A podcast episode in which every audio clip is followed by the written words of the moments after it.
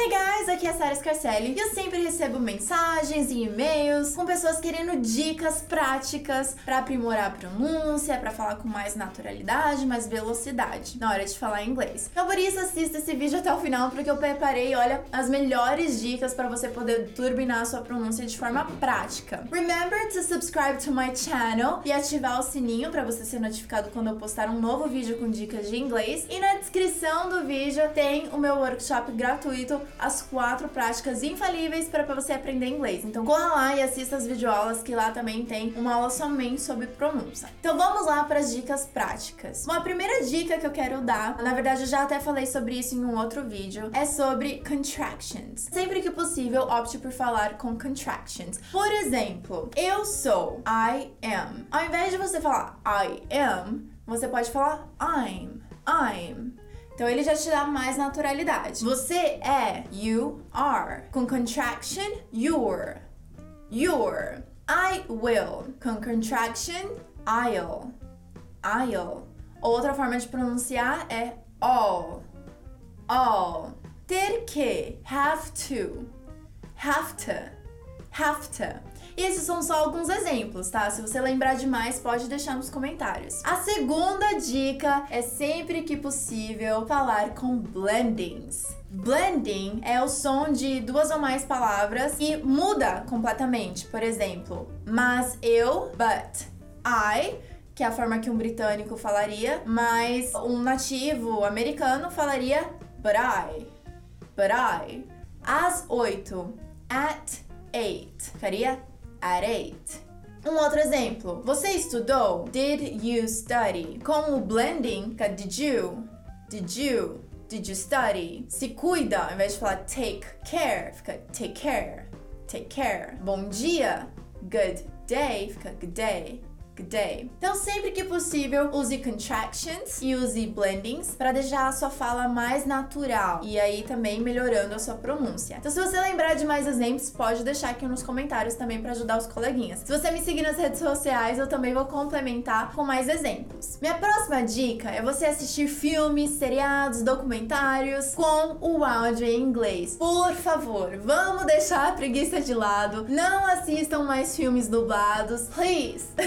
For crying out loud. Pelo amor de Deus, porque sério. Diz até mesmo o ditado. Insanidade é você fazer a mesma coisa e esperar resultados diferentes. Não tem como. Vou até traduzir. Insanity is doing the same thing over and over again and expecting different results. Nice. Então vamos lá, você vai ter que deixar o áudio em inglês. Porque o que, que vai acontecer? Quando você tá lá passando tempo, assistindo o seu seriado, assistindo um filme, o que, que vai acontecer? Você vai estar recebendo tudo em inglês. E mesmo que a legenda esteja em português no início, não tem importância. Porque você vai cada vez mais ouvir como que eles pronunciam. E essa é a melhor forma de você melhorar a sua pronúncia. É você sempre se expor à pronúncia deles, certo? E aí, conforme você for querendo e se desafiando, você pode pôr a legenda assim em inglês e você vai até reparar que às vezes acontece deles falarem e a própria legenda em inglês não ser exatamente o que eles falaram. Mas isso é só um detalhe, isso é normal. E o que, que você pode fazer? Você vai ver escrito em inglês, você vai ouvir em inglês e sempre que você quiser, você vai poder repetir, você vai poder ir aprimorando a sua pronúncia conforme você se expõe na pronúncia deles, a naturalidade deles de falar, a velocidade que eles falam, entonação também conta muito. Então, por favor, chega de preguiça, sem mais filmes dublados e sim em inglês, alright? Uma outra dica também é você ouvir música com a letra da música. Então você tá lá ouvindo sua música favorita e você sobe a letra e vai acompanhando junto. Don't feel bad because it's a hard song. E é bem mais legal assim, porque você pode ir cantando junto, já que você gosta da música. E isso vai ser um incentivo muito bom. Então pega essa dica na prática, viu?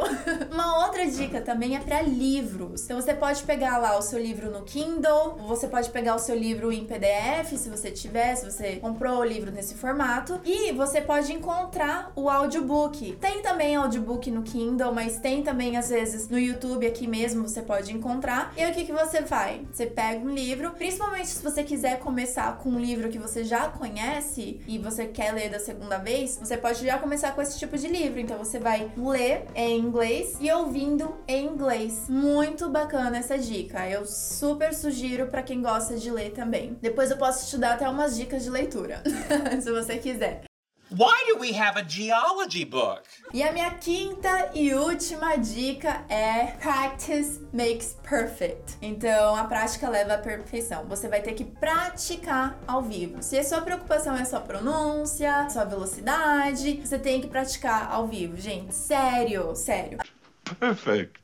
Às vezes eu até fico um pouco frustrada quando eu vejo os alunos brasileiros sempre tão, mas tão, tão, tão preocupados com a pronúncia que às vezes eles até deixam de se comunicar. Então, assim, eu já vi aluno que conhecia, que sabia se comunicar em inglês, mas deixava de falar por medo de pronunciar errado. Só que, assim, você não vai ver um gringo deixando de falar português porque ele acha que ele vai pronunciar errado, não é verdade? Você não vai encontrar um gringo fazendo isso. Tipo, ai, eu fiquei tímido tímido, eu, eu me fechei, eu não falei quando eu tive a oportunidade porque eu tava com medo de falar errado, até mesmo de errar. Gente, eu não sei, mas eu não vejo isso lá fora. Eu não vejo isso com um gringo aprendendo português. Eu não vejo isso com um francês aprendendo inglês, indiano aprendendo inglês. Eu vejo muito isso com brasileiros praticando inglês. Eu não sei por quê, mas aqui a gente se inibe muito por medo de errar e por medo da pronúncia. Então, olha, agora que a gente falou sobre isso, tenha isso em mente que assim, isso não existe lá fora. Isso é algo que a gente precisa trabalhar de brasileiro para brasileiro, de amigo com amigo. E assim, gente, it's okay, tá tudo bem. E falo mais, errar faz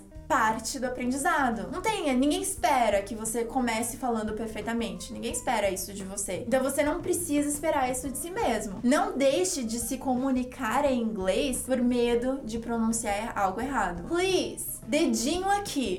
Promessa.